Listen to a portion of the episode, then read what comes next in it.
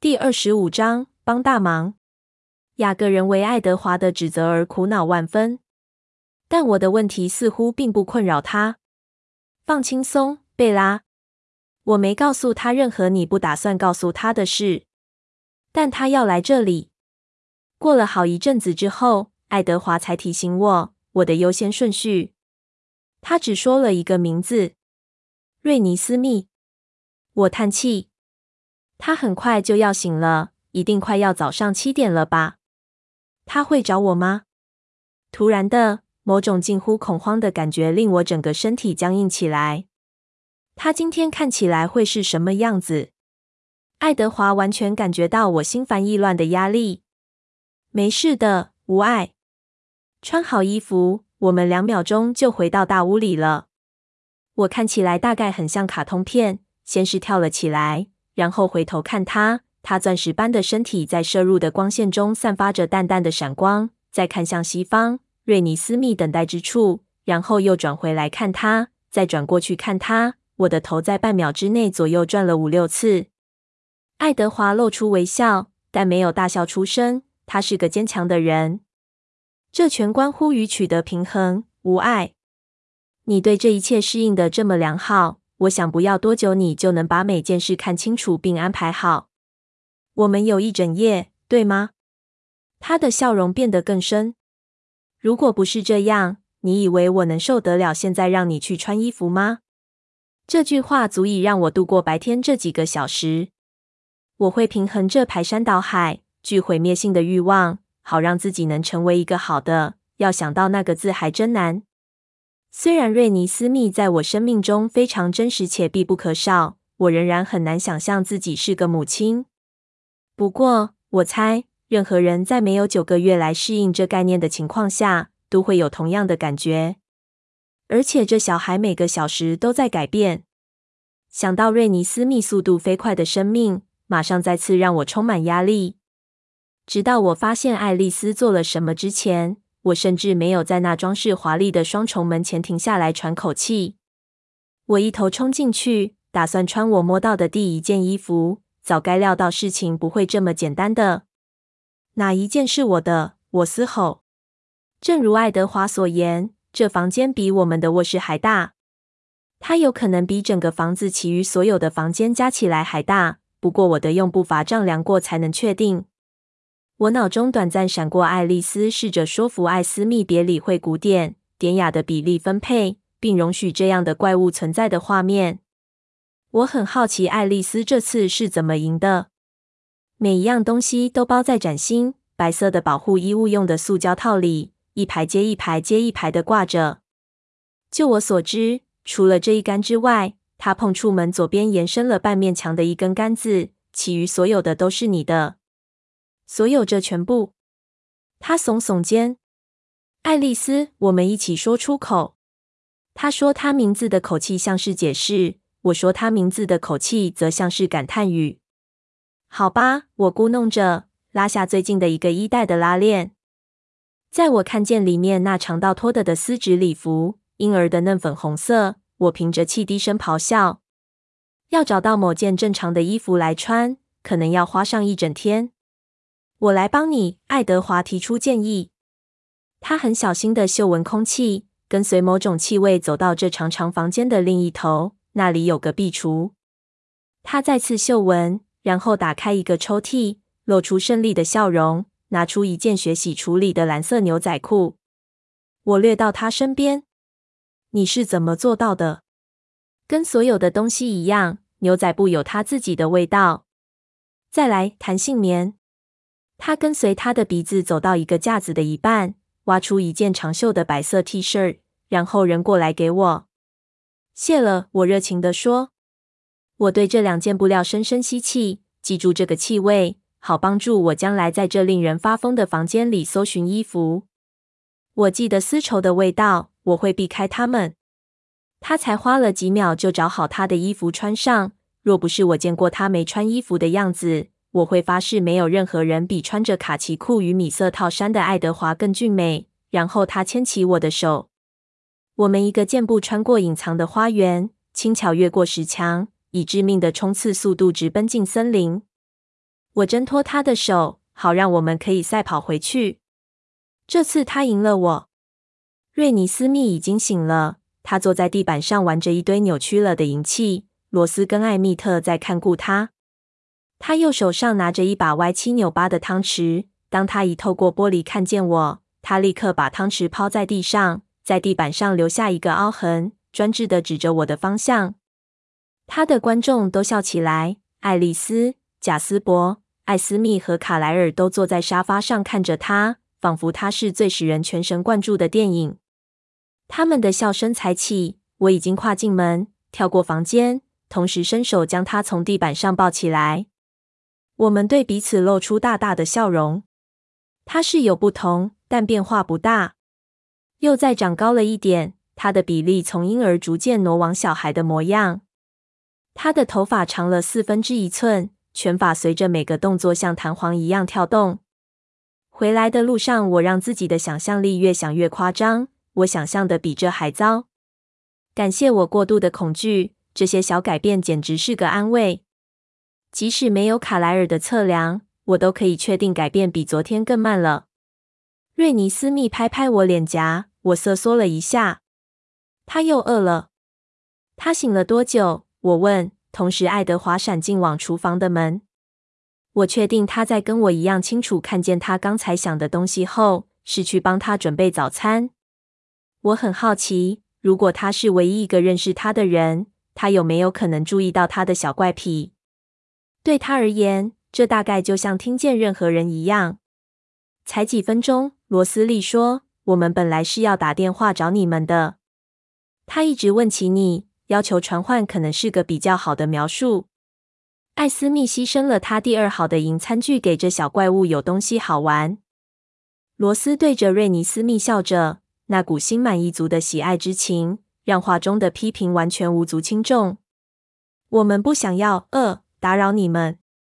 罗斯利咬着唇，把头转开，试着不要笑出来。我可以感觉到艾蜜特在我背后的闷笑，传送出的震动穿透了这房子的地基。我不肯低头。我们会马上把你的房间准备好，我对瑞尼斯密说。你会喜欢那小屋的。他真是魔法！我抬眼望向艾斯密，非常谢谢你，艾斯密。他真是太完美了。在艾斯密能回答之前，艾蜜特又笑了，这次不是闷着无声的。所以那房子还在啊？他设法在窃笑之间说出话来。我还以为你们两个这时已经把它夷为平地了。那你们昨晚是在做什么？讨论国会的辩论吗？他的话语伴随着大笑。我咬紧牙关，提醒自己发脾气会招来昨天的负面后果。当然，艾蜜特没有赛斯那么容易受伤。想到赛斯，让我想起来，今天狼人都到哪去了？我瞥向玻璃墙外，跟我们之前进来时一样，没有莉亚的踪迹。雅各今天早上很早就走了，罗斯利告诉我，眉头微微皱起。赛斯跟着他走的，什么事让他那么苦恼？爱德华边走进客厅里边问，手上拿着瑞尼斯密的杯子。罗斯利记忆中所呈现的，一定比我在他脸上神情中看见的多。我闭住呼吸，把瑞尼斯密递过去给罗斯利。也许我有超强的自我控制力，但我绝不可能亲自喂他。还不能？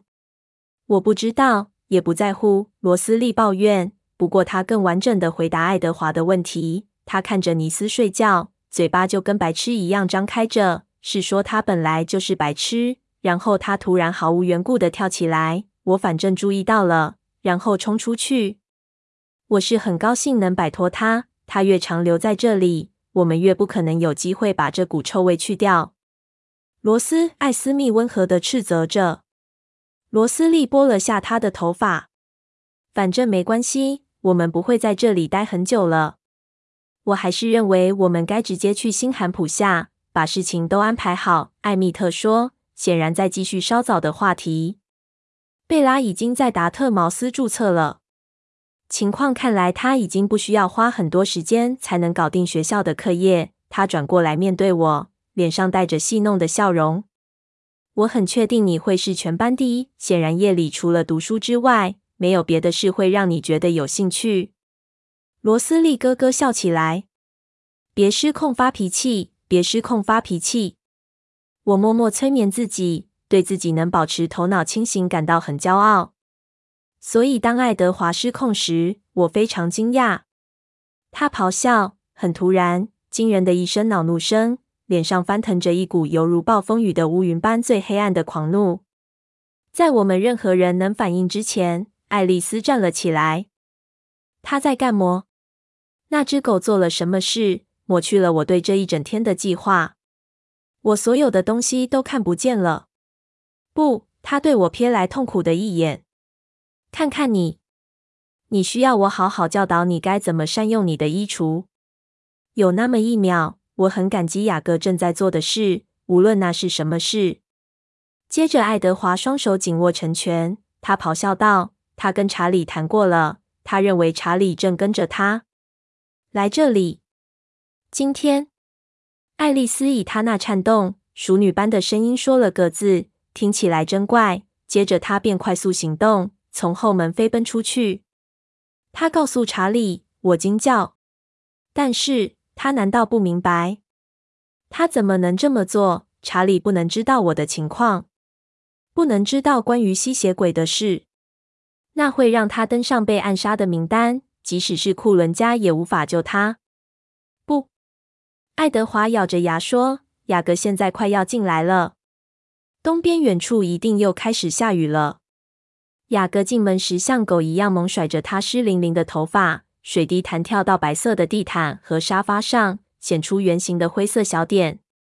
他的白牙对照着深色的唇，闪闪发亮。他的双眼光彩烁烁，充满兴奋。他一跳一跳的走着，好像他对摧毁我父亲的生命感到很亢奋。嗨，大家好！他问候我们，咧着嘴笑，完全沉静无声。莉亚和赛斯跟在他后面悄悄进来，这时都是以人形姿态出现。他们的手都因为室内的紧张而开始颤抖。罗斯，我说，把双手伸出去。罗斯利沉默地把瑞尼斯密递给我，我把它贴紧自己毫无动静的心脏，抱着他像个对抗冲动的护身符。我会把他抱在怀中，直到确定我要杀雅各的决定完全是根据理性的判断，而非狂怒。他完全不动，观看与聆听。他懂多少？查理很快就会到了。雅各轻松地对我说：“我只是领先一步。我想爱丽丝已经帮你准备了太阳眼镜一类的东西。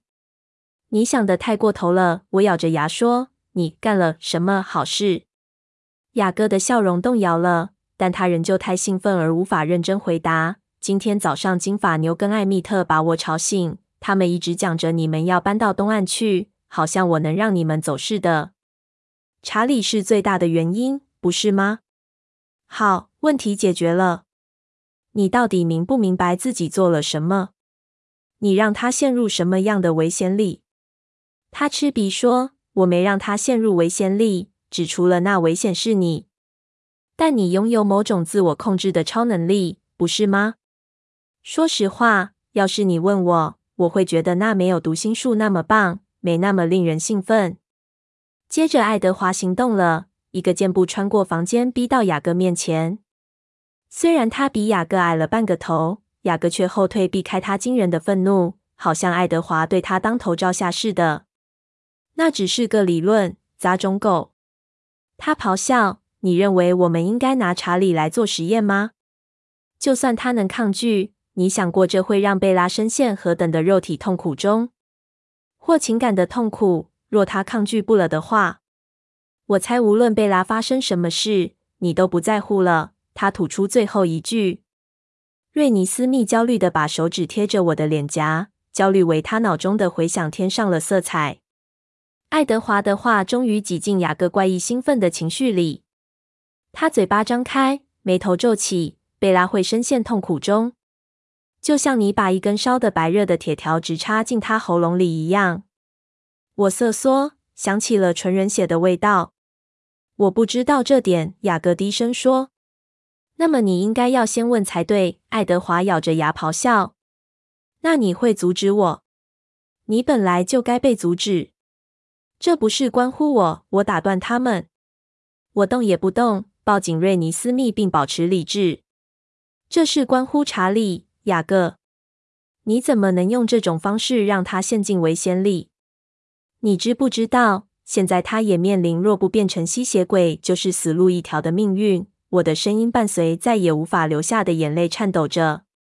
雅各人为爱德华的指责而苦恼万分，但我的问题似乎并不困扰他。放轻松，贝拉。我没告诉他任何你不打算告诉他的事，但他要来这里。对，我的用意就是这样。你不是打算过让他自己去猜，然后有可能整个猜错吗？我想我提供了一个很好的转移注意力的题材，至少我自认为是这样。我的手指从瑞尼斯密身上松开，为了安全，我又抓回去。有话直说，雅各。我没耐心跟你打哑谜。我没告诉他有关你的任何事，贝拉，几乎没说。我告诉他有关我自己。嗯，表演或许是个比较好的动词。他在查理面前变身。爱德华嘶声说：“我低语，你做了什么？”他真勇敢，跟你一样勇敢，没昏倒或呕吐之类的。我得说，我真是印象深刻。不过，当我开始脱衣服的时候，你真该看看他当时脸上的表情，真是无价。雅各咯咯笑说：“你这大白痴，你有可能害他爆发心脏病。”查理好得很，他很坚强的。如果你肯给一分钟让我说明这事的话，你会知道我帮了你多大一个忙。你可以有半分钟，雅各。我的声音平板冷硬。在我把瑞尼斯密交给罗斯利。然后把你那颗倒霉的脑袋摘下来之前，你有三十秒的时间。这次赛斯一定无法阻止我。老天，贝拉，你以前不是这么戏剧化的，这是吸血鬼才有的毛病吗？二十六秒。雅各翻了翻白眼，一屁股跌进最近的一张椅子里。他的小狼群一动，站到他两侧护着他，一点也不像他看起来的那么轻松。莉亚的眼睛盯着我，牙齿微露。好，今天早上我去敲了查理的门，请他陪我散个步。他很困惑，但当我告诉他是有关你的事，你已经回到镇上了，他便随着我走进树林里。我告诉他你的病已经好了，但事情变得有点怪，不过是往好的方向。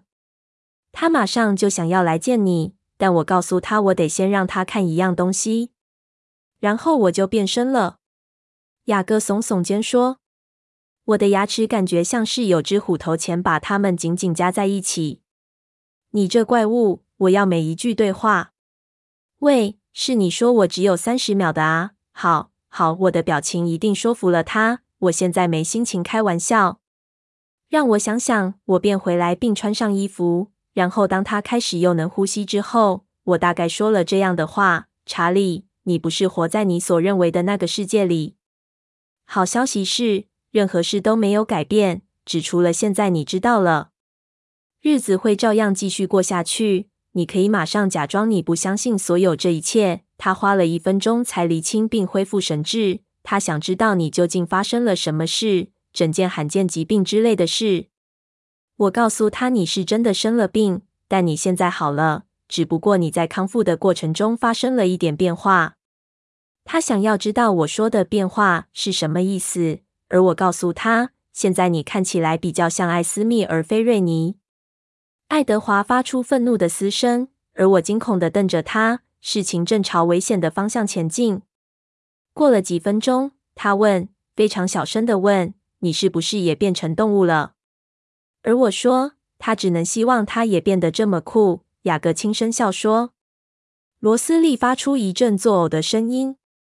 我开始告诉他更多有关狼人的事，但我还没把“狼人”二字说完，查理就打断我说：“他宁可不知道细节。”然后他问：“当你嫁给爱德华的时候，晓不晓得自己是牵扯进怎样的事情里？”而我说：“当然，他知道这一切已经很久了。打他一来到福克斯就晓得。对于那点，他不是很高兴。”我让他发火咆哮完所有他想讲的，等他冷静下来之后。他只想要两件事：他想要见你，而我说他最好让我先走一步，前来解释一下。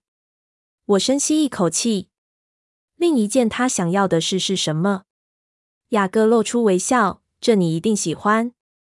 他主要的要求是，所有这一切他知道的越少越好。如果不是绝对重要到一定得让他知道，那么你们自己保密就可以。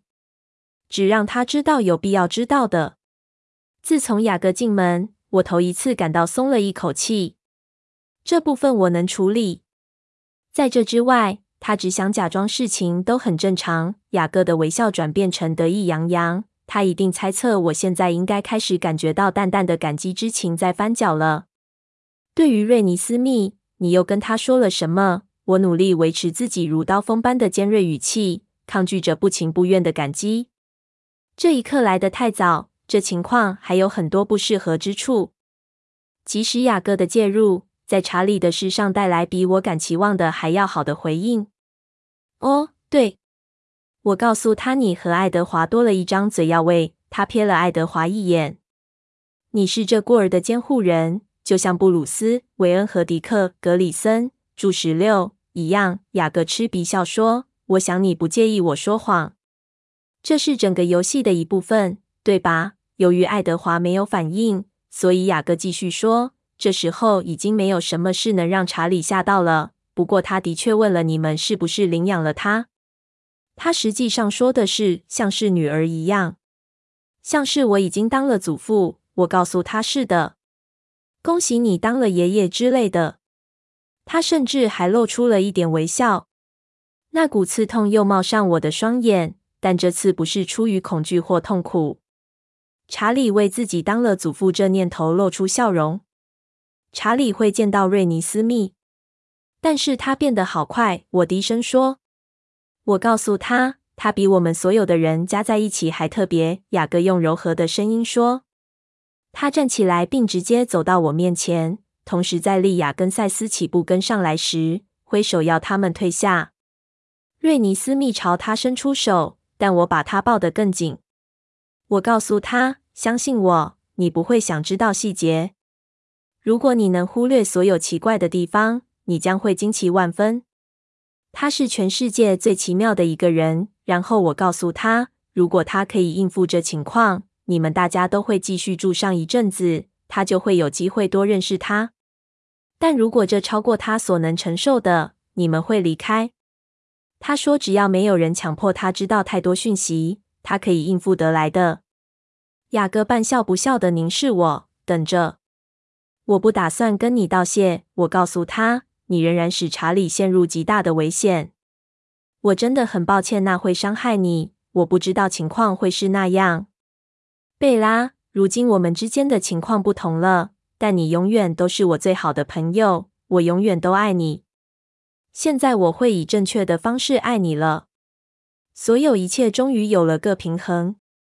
我们双方都有了不能缺少而活的人了。他露出他那最雅各式的笑容。还是朋友，虽然极力抗拒，我还是对他微笑以对，只是一个小小的笑。他伸出手，表现诚意。我深吸口气，并把瑞尼斯密的重量挪到一边手上。我把左手放进他手中，他甚至没有因为我肌肤冰冷的感觉而退缩。如果我今晚没杀了查理，我会考虑原谅你做了这件事。当你今晚没杀了查理，你可欠了我一个大人情。我翻了翻白眼。他对瑞尼斯密伸出另一只手，这次是要求，我可以抱吗？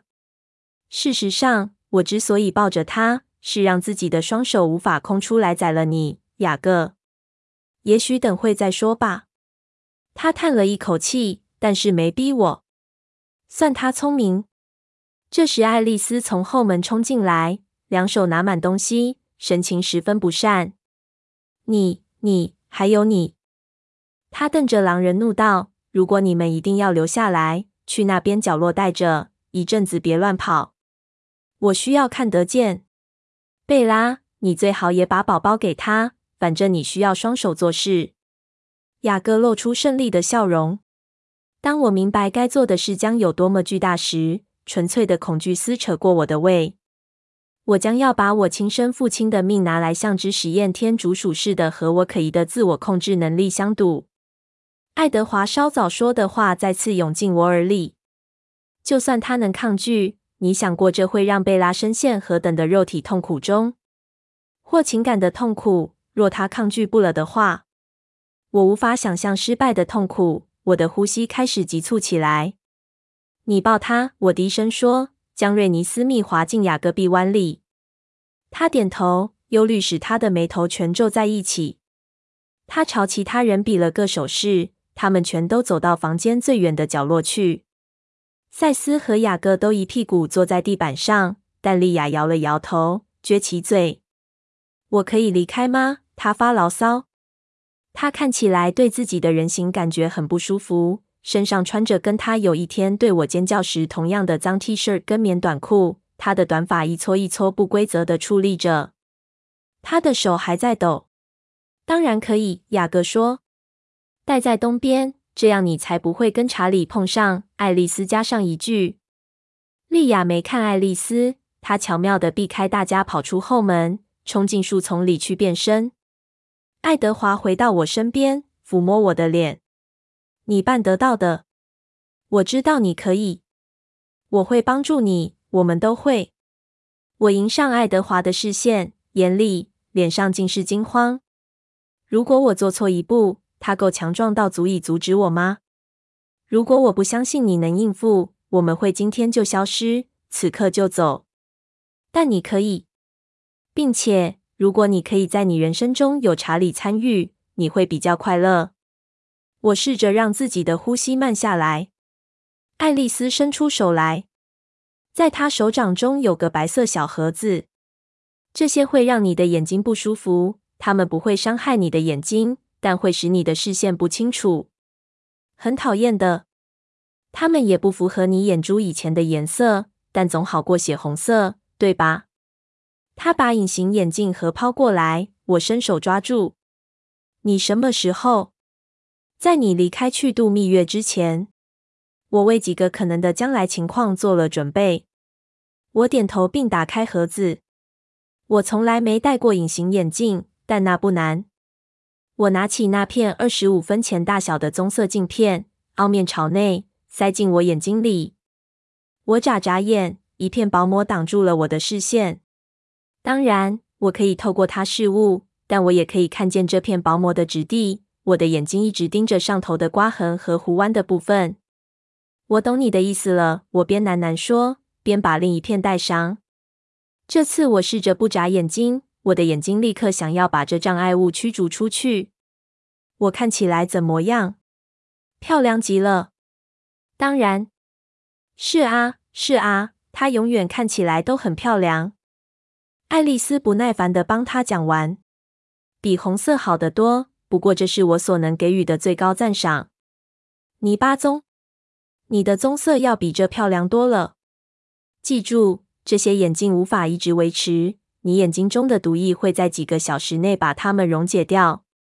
所以，如果查理戴的时间比较长，你得找个借口去更换它们。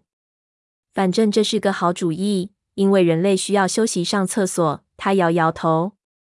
艾斯密。在我去给化妆室储备隐形眼镜时，你给他一点表演当人类的忠告吧。我有多少时间？查理大概五分钟后会到。简单直接就好。艾斯密点一下头，过来拉起我的手。最主要的一点，不要坐着静止不动太久，或移动太快。他告诉我，如果他坐下，你也坐下。艾米特插嘴说：“人类不喜欢一直站着。”让你的眼睛每三十秒左右左顾右盼一下，贾斯伯补充说：“人类不会盯着一个东西看太久。每五分钟翘一下你的腿，然后下个五分钟换成交叉你的脚踝。”罗斯利说：“对每项建议我都点了下头。我昨天就注意到他们会做某些这类动作。我想我可以模仿他们的动作。还有至少每分钟眨眼三下。”艾米特说。他皱眉，然后一个箭步冲到放在桌边的电视遥控器。他把电视转到大学足球联赛，然后对自己点了下头。也要动动你的手。朝脑后拨动你的头发，或假装伸懒腰什么的。”贾斯伯说。我说：“只有一丝蜜。”爱丽丝边走回来边抱怨：“你们会令他头昏脑胀。”不，我想我都记下了。我说：“坐下，左顾右盼，眨眼，动来动去。”对，艾斯密称许，搂了搂我的肩膀。贾斯伯皱眉说：“你的尽可能屏住呼吸，但你需要微微移动你的肩膀，让它看起来像你在呼吸。”我吸一口气，然后再次点头。爱德华搂住我另一边。“你办得到的。”他重复在我耳边喃喃低语鼓励的话。两分钟，爱丽丝说：“也许你该从在沙发上坐好开始。毕竟你才生过病，这样他就不会在一开始时看到你移动正确与否。”爱丽丝把我拉到沙发，我试着移动的慢一点，让自己的手脚笨拙一点。她翻翻白眼，所以。我一定表演的还不错，雅各。我需要瑞尼斯密。我说。雅各皱眉头，但没动。爱丽丝摇摇头。贝拉，那对我的预见没有帮助，但我需要他，他能帮助我镇定。我声音中的恐慌清楚可闻。好吧，爱丽丝咆哮，抱着他，尽量别让他乱动。我会尝试绕过他观看。他疲倦地叹口气。好像他被要求在假日加班工作似的。雅各也叹口气，但把瑞尼斯密抱来给我，然后在爱丽丝的怒视下赶快退回去。爱德华在我旁边坐下，用双手环抱住我和瑞尼斯密。他靠过身来，非常严肃地看着瑞尼斯密的双眼。瑞尼斯密，有个很特别的人要来看你和你妈妈。他用严肃的语调说，仿佛期待他听懂他说的每个字。他懂吗？他用清楚、严肃的双眼回望着他。但是他跟我们不一样，甚至也不像雅各。我们跟他在一起的时候要很小心。你不应该用告诉我们事情的方式告诉他。瑞尼斯密碰碰他的脸，一点也没错。他说：“还有，他会让你口渴，但你一定不能咬他。他不会像雅各一样好很快。”他听得懂你说的吗？我低声问。他懂。瑞尼斯密，你会很小心的，对不对？你会帮助我们。瑞尼斯密再次碰触他。不，我不在乎你是不是咬雅各。那没关系。雅各轻笑起来。也许你该离开。雅各，爱德华冷冷地说，怒视着他的方向。爱德华没有原谅雅各。因为他知道，无论现在发生什么事，我都将会受到伤害。但我很高兴地接受烧灼的痛苦，如果那是今晚所会发生最糟的事的话。我告诉查理我会在这里。雅各说，他需要道德上的支持。道德上的支持，爱德华嘲弄道：“就查理所知，你是我们众人当中最令人憎恶的怪物。”憎恶，小哥抗议。然后他悄悄地对自己笑起来。我听见车子转离高速公路，进入库伦加安静、潮湿、泥泞的车道。我的呼吸又不稳起来。我的心应该要狂跳，我的身体没有正确的反应，令我感到焦虑。我专注在瑞尼斯密稳定轻敲的心跳上来镇定自己。这很快就生效了。干得好，贝拉！贾斯伯称许地说。爱德华搂紧了我的肩膀。你确定？我问他。非常肯定。你能做到任何事。他微笑说，并亲吻我。这不全然只是在唇上轻轻一啄，而我狂野的吸血鬼反应再次冷不防袭击我。爱德华的唇像某种令人上瘾的化学药品，直灌入我的神经系统里。我立刻渴望更多。我得全神贯注，才能记得我手里还有个宝宝。贾斯伯感觉到我的情绪改变了。呃，爱德华，这时候你最好不要用这种方式来让他分心。他需要集中注意力。爱德华退开。要命，他说。我笑了。打从最开始，从第一个吻开始，那就是我要讲的。稍后再继续，我说。脐带在我的胃里纠结成一团。专心，贝拉。贾斯伯提醒着。对，我把那颤动的感觉推开。查理才是此刻的主要大事。保护查理今天平安无事。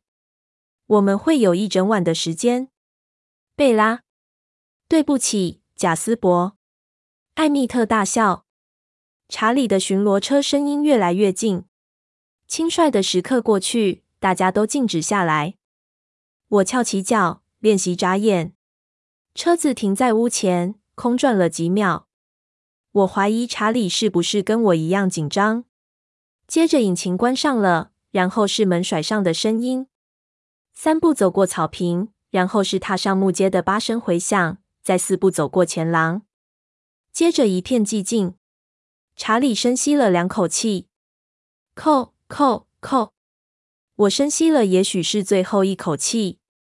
瑞尼斯密更深的窝进我怀里，把脸藏在我头发里。卡莱尔去应门，他紧张的神情像电视频道换台一样，变成欢迎的表情。哈喽，查理，他说，显出恰当的不好意思的样子。毕竟，我们人应该在亚特兰大的疾病管制中心。查理知道他被骗了。卡莱尔，查理僵硬的跟他打招呼。贝拉在哪儿？我在这里，爸。哎呀，我的声音太不对头了。还有，我用掉了肺中的一些空气。我迅速的吸了一口，很高兴查理的味道还没浸透整个房间。查理空白的表情告诉我，我的声音有多不对劲。他的双眼锁定我。然后大睁，我看着各种情绪滚过他的脸：震惊、难以置信、痛苦、失落、恐惧、愤怒、怀疑，更多的痛苦。我咬住嘴唇，感觉好怪。我的新牙齿咬在我花岗岩般的皮肤上，感觉比我人类的牙齿咬在我人类柔软的嘴唇上还更锐利。这是你吗，贝拉？他低语。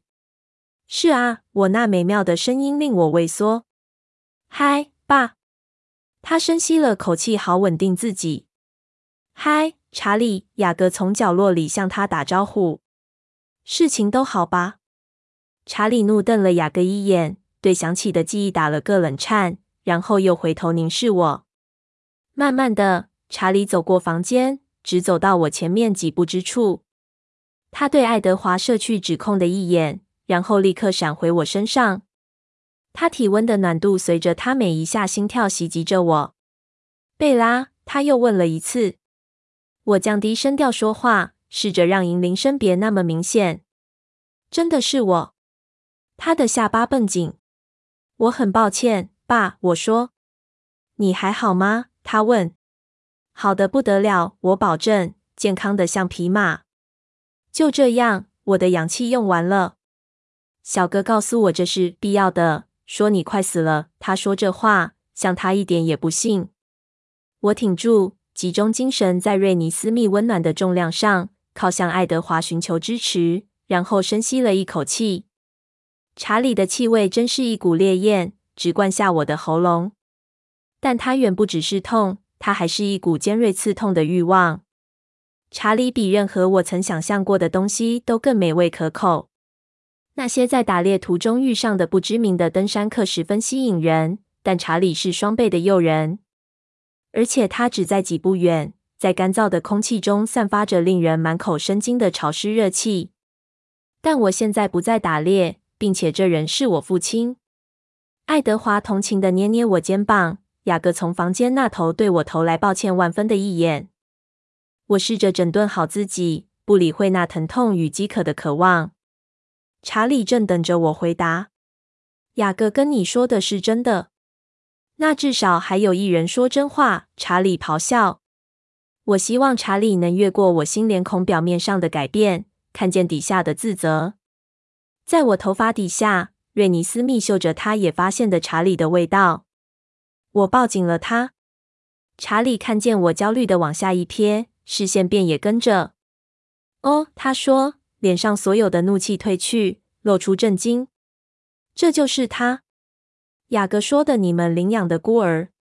我侄女爱德华流畅的撒谎，他一定下了决心，因为瑞尼斯密跟他之间有太多相像之处，是旁人无法忽略的。最好从一开始就说他们之间有亲戚关系。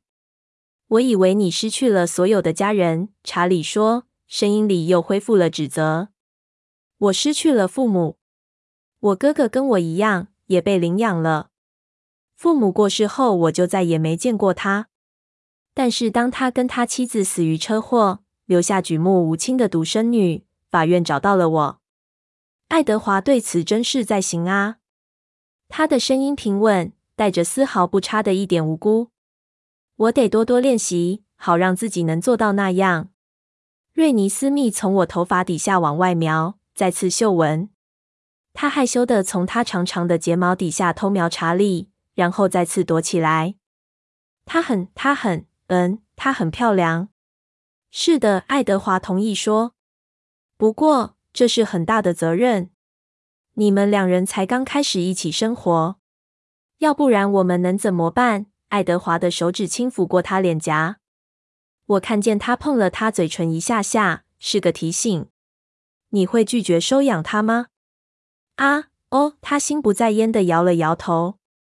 小哥说：“你们叫他尼斯。”不，我们不这么叫。我说，声音变得太尖锐。我们叫他瑞尼斯密。查理重新注意我。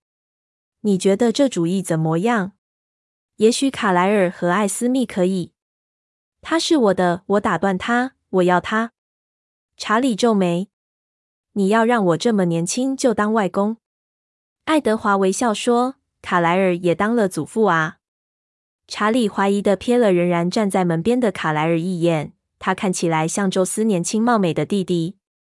查理吃鼻哼了一声，接着笑起来。我猜这让我感觉好多了。他的双眼又飘到瑞尼斯密身上。他真的是个令人目不转睛的小家伙。他温暖的呼吸轻轻吹拂过我们之间的距离。瑞尼斯密朝那味道靠过去，抖开我的头发，第一次抬起整张脸看着他。查理惊喘一声。我知道他在看什么。我的眼睛，他的眼睛，丝毫不差的复制在他完美的脸上。查理的呼吸急促起来，他的唇颤抖着。我可以看见他在数着月分，他在倒招数，试着要把九个月浓缩成一个月。不想把两者合并，却又无法强迫眼前的证据显示出任何道理。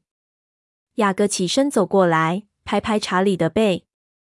他靠过去，在查理的耳边说话，只有查理不知道，我们全都能听见。少知道为妙，查理。没事，没事，我保证。查理咽了咽，点点头。接着，他双眼冒火，又朝爱德华跨进了一步，双手紧握成拳头。我不想知道每件事，但我受够了谎话。我很抱歉，爱德华冷静地说。但你需要知道对外公开的故事，那比你知道事实还更重要。如果你要当这秘密的一部分，对外公开的故事才是算数的。